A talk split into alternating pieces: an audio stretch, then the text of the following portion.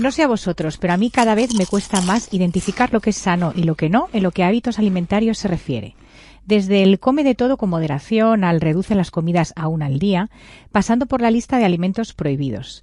¿Y si intentamos poner un poco de claridad para facilitarnos la vida? La belleza es nuestra.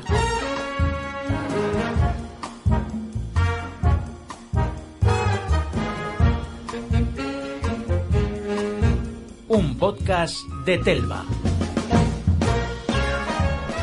Hola, soy Paloma Sancho, directora de belleza de Telva. Bienvenidos a nuestro podcast, en el que abordamos temas de salud, belleza y bienestar para ayudarte a cuidarte más y mejor. Hoy hablamos de alimentación con uno de los divulgadores más reconocidos, Julio Basulto, dietista y nutricionista que acaba de publicar libro con un título muy sugerente, Come mierda, no comas mejor, deja de comer peor. Julio, bienvenido al podcast. Un millón de gracias por invitarme. Un honor sugerente, no sé si es la palabra del libro, pero, pero gracias. Y ya que se llama La belleza es tuya, ¿no? Vosotros, mm, Edu y tú, técnico de sonido y tú, que sois maravillosos, sois bellos porque sonreís, es una sonrisa preciosa. ¿no? Ay, no, muchas no soy gracias. experto en belleza, pero sí sé reconocer cuando alguien tiene una sonrisa bonita y en vuestro caso. Gracias. Muchas gracias, Julio. Bueno, la primera pregunta, eh, ¿tan mal comemos los españoles? Sí, sí, comemos fatal los españoles. Tomamos el 32% de las calorías a partir de ultraprocesados. El título del libro Come mierda, porque llevo muchos libros, como sabes, a mis espaldas que no sirven para nada, que no se venden, porque para vender un libro tú tienes que prometer el adelgazamiento sin esfuerzo, ¿no? O la belleza sin esfuerzo, ¿no? Y eso vende, pero no es verdad. O sea, no, no funciona así, ¿no? Lo he titulado Come mierda un poco para llamar la atención. Fin, no sé por qué, pero se está vendiendo, es como un milagro. Sí, ¿no? Va por cuatro ediciones en dos meses. Pero también un poco para dar como un puñetazo en la mesa y que la gente despierte del letargo, porque no somos conscientes de que estamos comiendo bastante mierda. Dice la RAE, la Real Academia, que mierda es cosa mal hecha o de mala calidad. Ese 32% proviene de alimentos de muy mala calidad nutricional, es un concepto científico bien establecido, ¿no?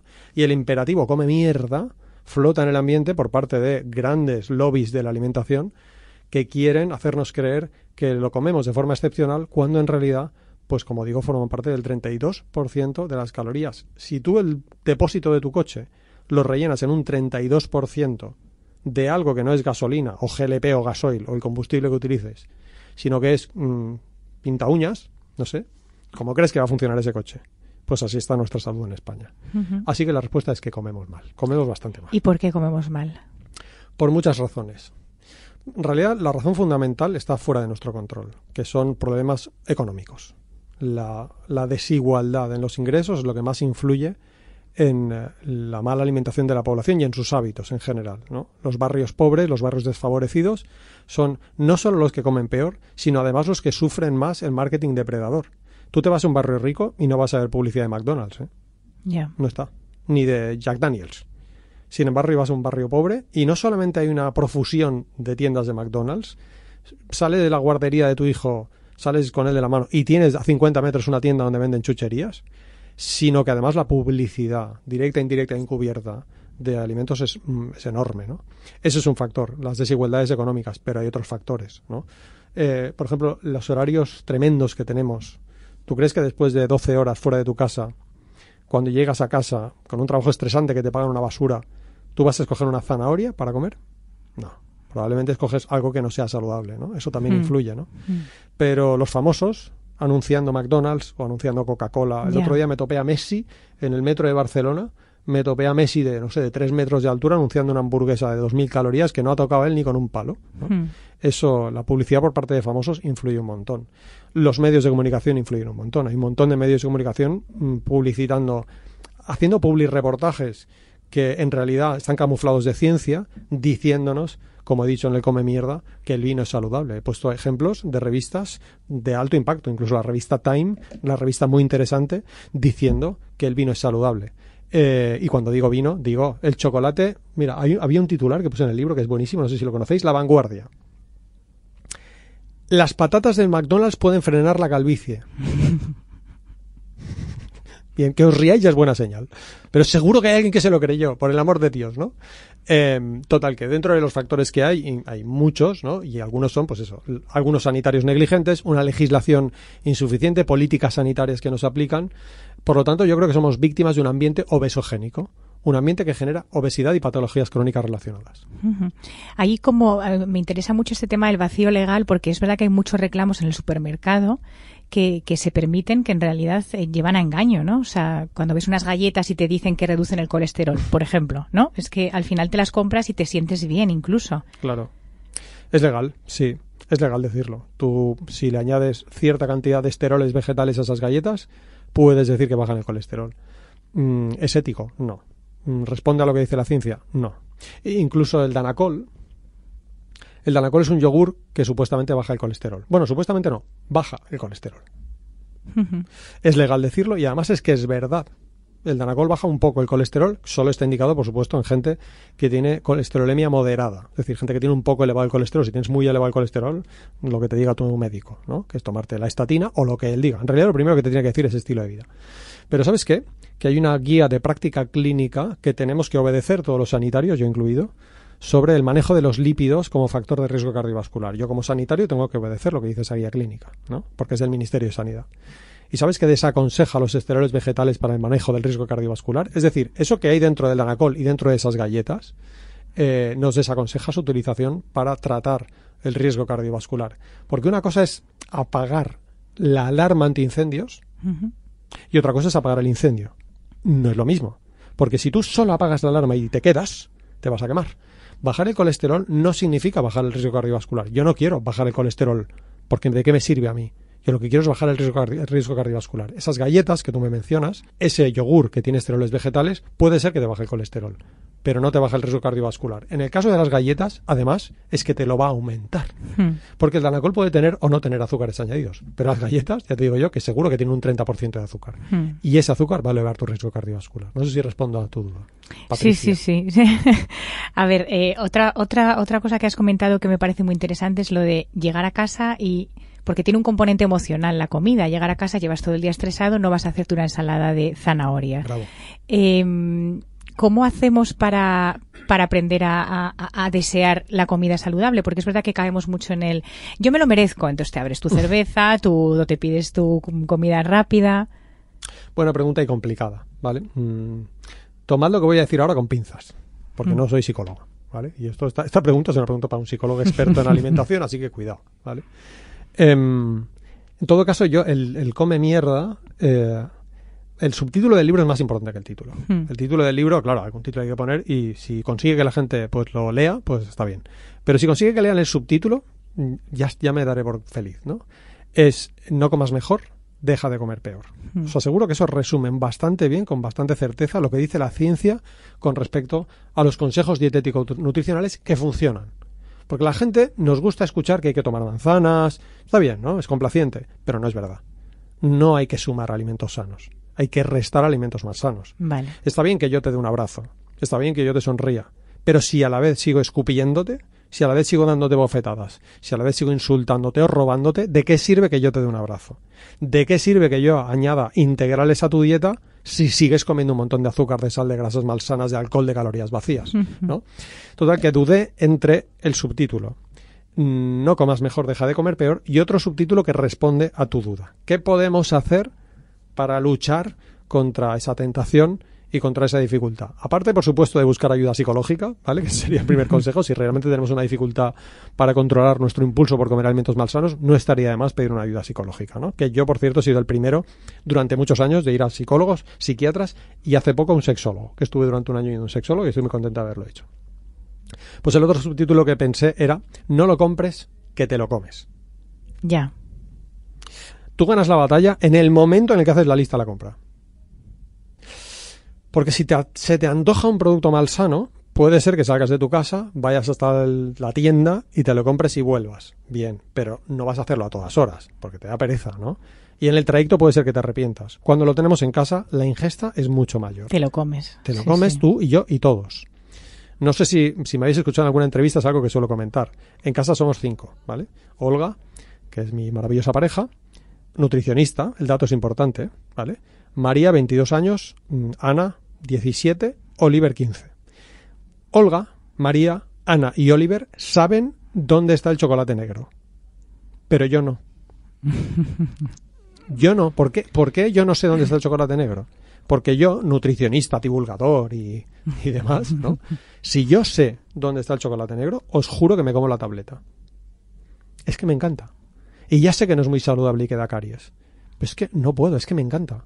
Me encanta. Y debe, debe ser que no controlo mis impulsos, o que debo tener un trauma del pasado, o no sé qué. Pero oye, mm, si no sé dónde está, pues mejor, ¿no? Ojos que no ven, sistema cardiovascular que no siente, o caries que no siente, no sé qué decirte. Entonces, cuando un día tengo un disgusto, en vez de decir, mm, Olga, o quien sea, o Mariana y Oliver, em, ¿dónde está el chocolate? No les digo eso. Les digo, Olga, ¿me puedes traer un poco de chocolate? Claro. Que yo no sepa dónde está. Bueno, pues cada uno utilizará su estrategia, pero una importante es no lo compres que te lo comes. Ellas, ellas sí son capaces de controlarse con el chocolate. Bien, pero qué injusto sería que no hubiese chocolate en casa cuando son capaces ellos de controlarlo, ¿no? Bueno, pues le- vamos a hacer un pacto, ¿no? Que esté, pero que yo no sepa dónde esté. ¿Qué te parece? Me parece muy bien. Esta, esta idea de eh, controlo mucho entre semana y el fin de semana descontrolo y hago lo que me da la gana, como bebo, tal. Este, ¿Esto qué opinas? de Porque mucha gente vive así. Pues si es tu filosofía de vida, a mí me parece respetable. Respetable. Ahora bien, si un gurú te dice que hagas la dieta 5-2, que así se llama, porque todo en esta vida tiene nombre, Sí. ¿no? Hay que huir de las dietas con apellido, ¿eh? Hay que huir, de verdad. O sea, no... De hecho, no sé si es legal, por cierto, ¿eh? Y, y eso incluye la dieta mediterránea, ¿eh? por cierto, ya sé que os va a sonar herejía, ¿eh? pero bueno, también hablo en el libro de ello y lo he justificado con mi bibliografía. ¿eh? Pero la dieta 5-2, que es esa que te propone, que es distinto a lo que tú me propones, ¿eh? de lo que tú me, me comentas, pero yo quiero, ya que me, ya que me dedico al tema de las dietas, ¿no? es mi armamento, una propuesta dietética que consiste en que seas estricto cinco días e indulgente los otros dos, Mm. eso se traduce en mayor riesgo de trastornos de comportamiento alimentario, Mm. que son más peligrosos que la propia obesidad, ¿no? Pero también más riesgo de indulgencia dietética excesiva, ¿no? Eh, la restricción en el caso de la alimentación, te aseguro que no es un buen camino. No es el camino a escoger. Es mucho mejor aprender. Mm. Aprender. Las dietas estas de restricción, el ayuno intermitente, por ejemplo, deseduca. Yo, yo no aprendo a ser técnico de sonido como tú eh, sin tocar esta, ¿cómo se llama esta cosa que tienes aquí delante?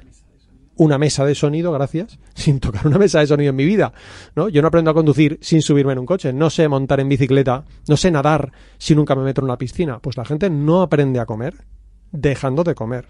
Y tú crees, volviendo a la dieta 5-2, tú crees que tú puedes aprender a comer siempre y en todo momento y para el resto de tu vida y a disfrutar de la comida saludable, que ese es el objetivo. Mm. No es que sea una tortura para ti comer sano, hombre, no, porque si no sería una locura. Yo disfruto, disfruto nadando, disfruto corriendo, disfruto en bicicleta, porque si no, no lo haría, ¿no? Disfruto hablando con mi pareja, disfruto haciendo el amor con mi pareja, pero no lo hago como obligación. Lo hago porque disfruto haciéndolo. La comida tiene que ser algo parecido, ¿no? Y no aprendo a hacerlo dejando de hacerlo. ¿No te parece? Entonces, que tú lo haces como tu filosofía de vida, pues yo lo respeto. Ahora bien, que tú eres un gurú y me dices que esa es la manera de la- del peso ideal o alguna tontería de estas, entonces te diré no. Vale. ¿Cuándo hay que comer? ¿Cuando tenemos hambre? ¿Cuántas veces al día? Porque también nos dicen cinco. No, ahora eh, junta todas tus tomas en una dosis al día. O sea, es que es todo muy confuso.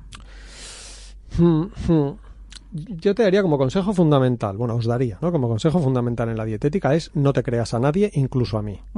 Eso es muy importante. Sí. Sí, porque nos rodea un concepto que he puesto en el libro que se llama agnogénesis nutricional. Eh, es un concepto financiado por el gran lobby de la industria alimentaria que invierte millonadas en crear desconocimiento. Y eso es la agnogénesis. Un ateo es alguien que no cree en Dios.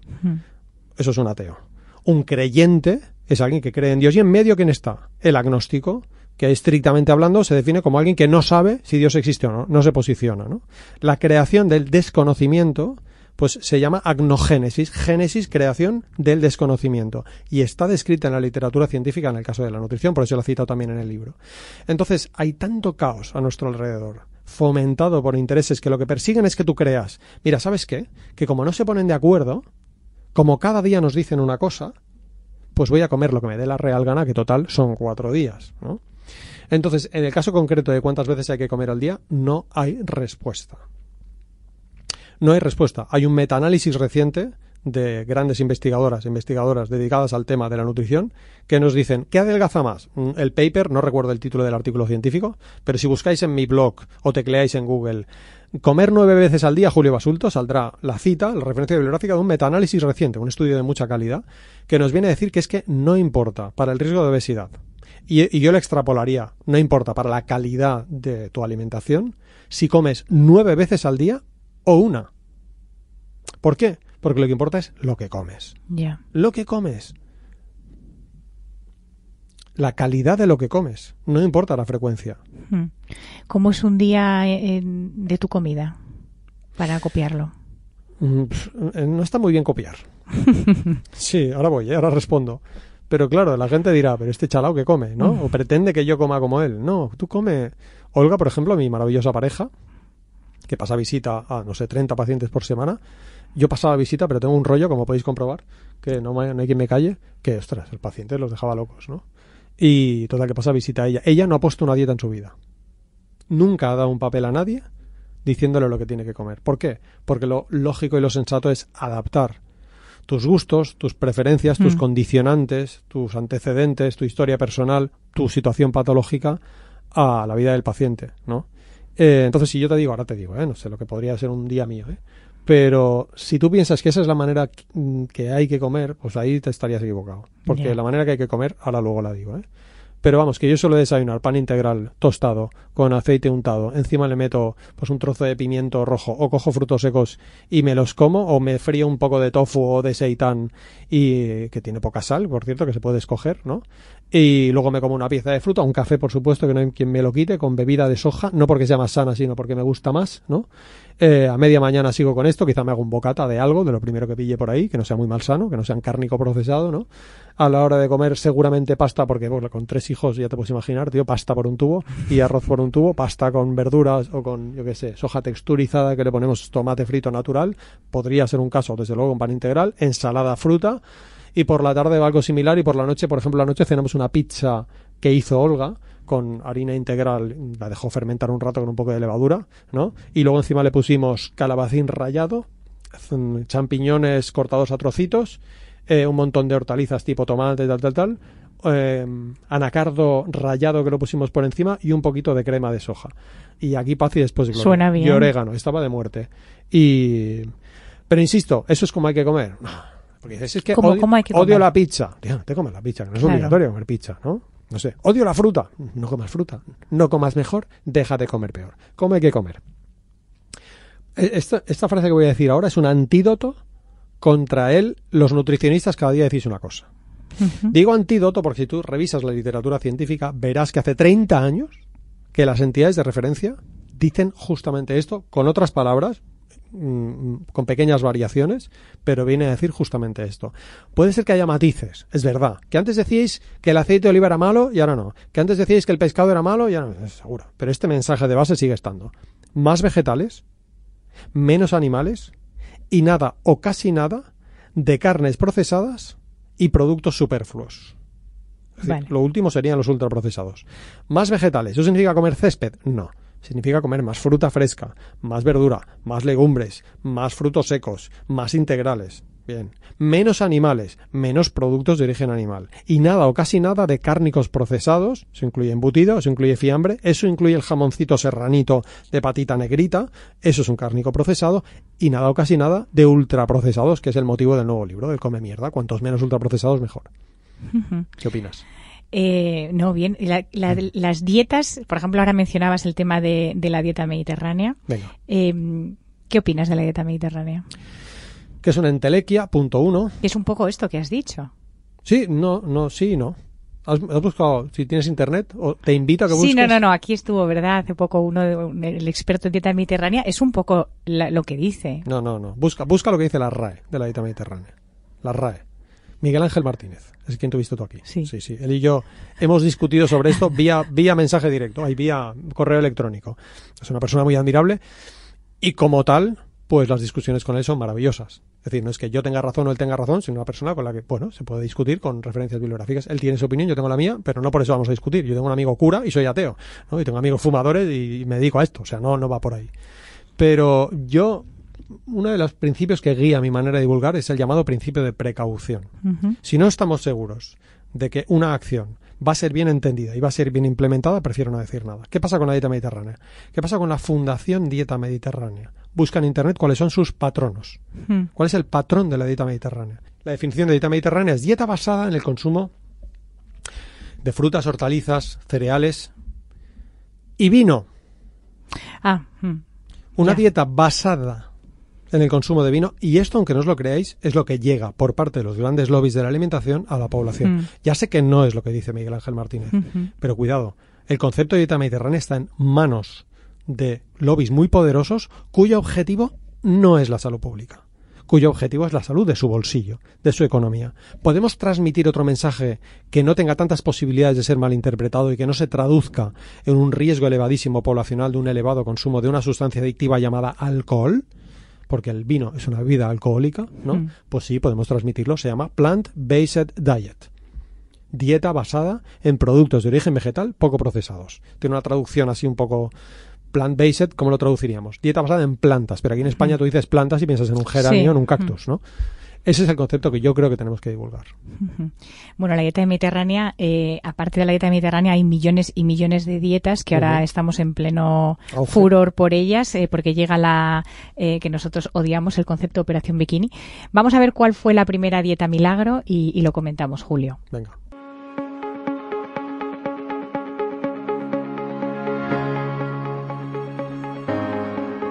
En 1990, el doctor George Bryce señaló en la revista internacional Journal of Obesity que una de las primeras dietas seguidas por mucha gente, lo que hoy conocemos como dieta milagro, apareció en 1863 acuñada por William Bating, un abogado. Bating publicó un panfleto de 21 páginas titulado Carta dirigida al público sobre la corpulencia, en la que promovía una dieta rica en proteínas. Esta dieta, pese a que no ha demostrado cumplir sus grandes y ambiciosas promesas, sigue de moda. Fue el preámbulo de las numerosas propuestas dietéticas mágicas, heterodoxas y pintorescas que año tras año invaden el mercado sin ruborizarse por su ausencia del más mínimo rigor científico. Bueno, Julio, eh, esto de las dietas milagro, por ejemplo, esta que hablaban eh, de dieta rica en proteínas, tú antes me has comentado otra que se llama dieta SIBO. Mm. ¿Cuáles son las que hay ahora mismo que, que- que son peligrosas o que tenemos que estar alerta? Sí, la dieta SIBO, clasificarla como dieta milagro, mm, no sé si sería justo. Lo que sí que es cierto es que para el SIBO, que es el síndrome de sobrecrecimiento bacteriano, que es una patología cuyo diagnóstico no está claro, según los consensos, ¿no?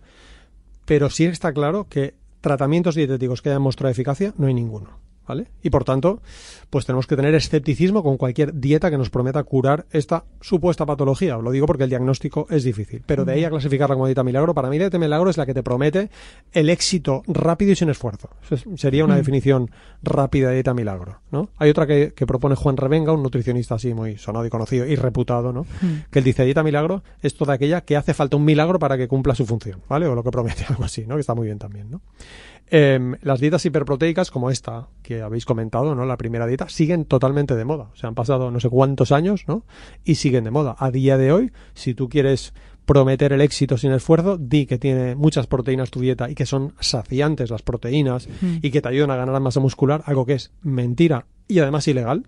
En Europa está prohibido. Si tú vendes suplementos de proteína, tú en Europa no puedes decir que aumenta la masa muscular y no puedes decir que ayuda al control del peso corporal ni que aumenta la saciedad. ¿Por qué no lo puedes decir? Porque la Agencia Europea de Seguridad Alimentaria no lo permite porque no hay relación causa-efecto. Es decir, se han evaluado los estudios disponibles y ven que no hay relación causa-efecto. La semana pasada, un portal de referencia en el ámbito de la ciencia y de la nutrición que se llama Nutrimedia, que colabora con Cochrane, Cochrane Iberoamérica, es el buque insignia de la medicina basada en la evidencia, publicó una revisión sobre las dietas eh, bajas en carbohidratos, que puede ser o bien ricas en proteína, como la hiperproteica típica, la Atkins, la Dukan o cualquier otra que se invente alguien dentro de poco, ¿no? Pero tampoco las ricas en grasa. Por ejemplo, la dieta cetogénica, que seguro que la habéis escuchado, ¿no? No hay ninguna prueba de que sean más útiles para adelgazar que no hacer dieta o que seguir una dieta saludable, ¿no? Entonces, bueno, eso sería lo que tenemos que decir con respecto a estas dietas. Mm. Bueno, ¿cómo identificamos en las redes sociales que están completamente plagadas de, Mm. de consejos nutricionales y de supuestos expertos en nutrición? ¿Cómo identificamos a los que tú llamas en tu libro, creo que son charlatanes, ¿no? O cómo, Cuña dietistas. Cuña dietistas. cómo, los, cómo los identificamos? Pues mira, Laura Caorsi, una gran periodista, que precisamente es la que me ha hecho el prólogo del libro, ¿vale? un prólogo maravilloso como es ella, ¿no? Ella y yo escribimos varios artículos hace unos años en el portal Consumer y hicimos uno que se tituló Descubre un falso gurú de la alimentación en seis pasos, ¿vale? Entonces, entre ella y yo, pues pusimos seis pasos. Seguro que nos saltamos alguno y seguro que no todos son importantes y esto tampoco es que sea muy ciencia, pero bueno, en nuestra experiencia por si a alguien le sirve, ¿no? El primero es que venden suplementos dietéticos o bien perciben una contraprestación por vender esos suplementos dietéticos, ¿no? No es legal decir en Europa que un suplemento dietético tiene un beneficio para la salud y ellos normalmente dicen, tómate estas semillas de chía o este ginseng coreano o esta jalea real o este lo que tú quieras, ¿no? Estos complementos de creatina o de carnitina. Dos, realizan declaraciones irrazonables o exageradas relacionadas con la alimentación, como por ejemplo las rápidas disminuciones de peso, pero también la demencia senil, la aterosclerosis, la disfunción renal, lo que tú quieras, el cáncer. Tres, afirman que sus teorías son aplicables a toda clase de pacientes, con cualquier tipo de desorden físico, mental o emocional. Cuatro, sustentan sus tesis en teorías categóricas que suelen hacer alusión a, y esto es importante, a la insulina, al índice glucémico, a la inflamación, a la oxidación, al metabolismo. Es decir, utilizan términos científicos de los que tú no tienes mucha idea para, para decorártelo. ¿no? Hay un refrán que dice, a más amabilidad, mayor cuidado. Cuando llega un encorbatado a tu puerta y te dicen, tengo Duda. aquí- Hmm. duda, la tarifa nueva de Telefónica, tal, ñe, ¿no? Pues aquí un poco esto. Cinco, en sus argumentos no faltan palabras o frases tales como desintoxicación, sin químicos, limpieza, equilibrio interior, curación vibracional, alimentación natural y energética, natural. Y por último, menciona las llamadas teorías de la conspiración. La industria farmacéutica conspira para que mi proyecto no llegue a ver la luz y nadie quiere invertir en esto y tal, tal. Todo esto es mentira. Es decir, no es cierto que los sanitarios seamos una gente obcecada que no queremos pues que entren otras propuestas, ¿no? Hay un gran investigador que se llama Edgar Ernst, es un, un monstruo de la, di- de la investigación y de la divulgación, que dice, pensar que existe un remedio natural contra el cáncer es asumir que los sanitarios somos unos mezquinos bastardos que apartamos un tratamiento que podría salvar muchas vidas sencillamente porque no surgió de nuestras propias filas. No, perdona, no puede ser que todos los oncólogos, sanitarios, dietistas, seamos todos unos mezquinos bastardos. Esto no cuadra. Luego también parece como que ahora todo todo es por la dieta y por la alimentación, ¿no? Es como que se ha puesto tan de moda que, que es lo que todo lo cura y es el motivo de todos nuestros males y si tenemos nos duele, no sé, la punta del dedo del pie, seguro que es porque estás tomando gluten. Esto eh, Buena, buena, buena. es tan importante. O sea, ¿es verdad? ¿Todo, No, claro que todo no. parte del, de Tú- cómo comemos? Ya, ya te he respondido tú sola, ¿eh? pero, pero no, en el caso del gluten es bonito porque hay una investigación que observó que 9 de cada 10 personas que siguen una dieta sin gluten no deberían estar siguiendo una dieta sin gluten. De hecho, Nutrimedia, el portal este que he mencionado, eh, tiene una declaración, un informe técnico en el que observa que las dietas sin gluten a día de hoy, 2022, siguen estando solo justificadas si tu gastroenterólogo en bata blanca, con el fonendo colgando, que estés seguro de que no es un naturópata, ¿eh? ni un homeópata, ni un acupuntor, y con la analítica delante, ¿vale? Te dice, tú tienes enfermedad celíaca o sensibilidad al gluten no celíaca. Dos condiciones en las que está justificado retirar el gluten. Pero es que quitar el gluten de tu alimentación convierte tu vida en un juego de malabares. Incluso las personas con enfermedad celíaca, donde está justificado quitar el gluten, su alimentación no mejora, sino que empeora, ¿vale? Entonces, respondiendo a tu duda, una dieta influye sobre la salud. Influye sobre el riesgo de mortalidad a escala poblacional. Influye mucho sobre la calidad de vida. Estamos todos de acuerdo. Influye sobre el riesgo de obesidad. Influye incluso sobre tu vida sexual. Puede influir. ¿no? Influye un poco sobre tu piel. Pero no te va a convertir en un atleta de élite, ni en una modelo, ni en Einstein. Esto no va así. Y no todas las patologías guardan relación con la alimentación. Los cánceres, por ejemplo, hay muchos cánceres que tienen que ver con la alimentación. Pero, por ejemplo, un tumor cerebral tiene muy poco que ver con la alimentación, si es que tiene que ver. ¿vale? Entonces, es ser un poco escéptico con respecto a cualquier promesa que te hagan relacionada con la alimentación, sobre todo si te promete mejoras espectaculares, ¿no? Como hemos dicho, una de esas pistas. Hemos hablado de eh, todas las influencers o, en fin, todos estos personajes de, que tienen capacidad de influir en las redes sociales eh, que anuncian ultraprocesados. También hay, eh, al contrario, el movimiento del body positive, que también eh, muchas veces se le critica porque dicen que hace apología de la obesidad. Eh, ¿Tú qué opinas de, de todo esto? No opino. Ya me sabe mal, ¿eh? pero no te, sí, te lo prometo, no opino. Porque, aparte de que haría intrusismo laboral, porque no soy psicólogo. Y este es un tema que no es nutricional. Vale. Esto es un tema psicológico. Y es más, te diría de psicólogos o psicólogas expertas en el tema. Expertas en trastornos de comportamiento alimentario. Y es un tema muy delicado. ¿eh? Muy delicado. Muy delicado. Por ejemplo, los pacientes con anorexia eh, no deberían pasar por el nutricionista. De hecho, si tú, si, si no si conocéis a alguien, pero el nutricionista es la última persona que ve a una persona con anorexia. ¿eh? Primero pasa por psicólogos, psiquiatras. Y seguro que me dejo a alguien más. ¿eh? Uno es multidisciplinario.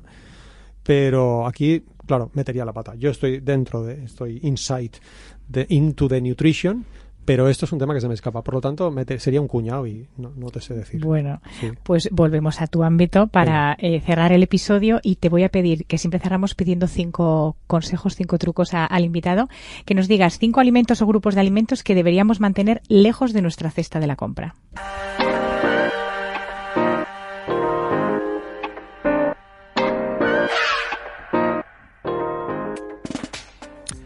Alcohol. Número uno.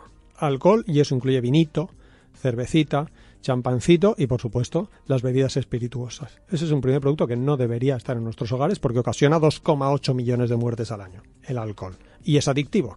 El 20% de la gente que presenta una adicción al alcohol, el año anterior tenía un consumo moderado. Segundo, bebidas azucaradas las bebidas azucaradas se relacionan claramente con el riesgo de obesidad. ¿vale? Una sola bebida azucarada al día, una lata, te puede hacer engordar 5 kilos cada año, escala poblacional. Eso es lo que dice la ciencia. Por tanto, lejos. Tercero, cárnicos procesados. Las carnes rojas y procesadas se relacionan claramente con el riesgo de cáncer colorectal y por tanto, avoid. ¿Eso significa que es mortal? No, significa que tiene que ser pocas veces al año. Y entonces lo disfrutas, sin problema, pero no puede estar en tu hogar carnes rojas hay que disminuir el consumo. No te puedo decir avoid porque ese no es el consejo. El consejo es que tomamos demasiada carne roja y deberíamos disminuir el número de raciones semanales que tomamos como cuatro y deberíamos tomar como dos. Y por último, ultraprocesados. ¿Qué es un ultraprocesado? El que se anuncia en televisión. Cuantos menos mejor. Supongo que podría estar bastante cabreado con lo que me pasó. Pero cuesta seguir enfadado cuando hay tanta belleza en el mundo.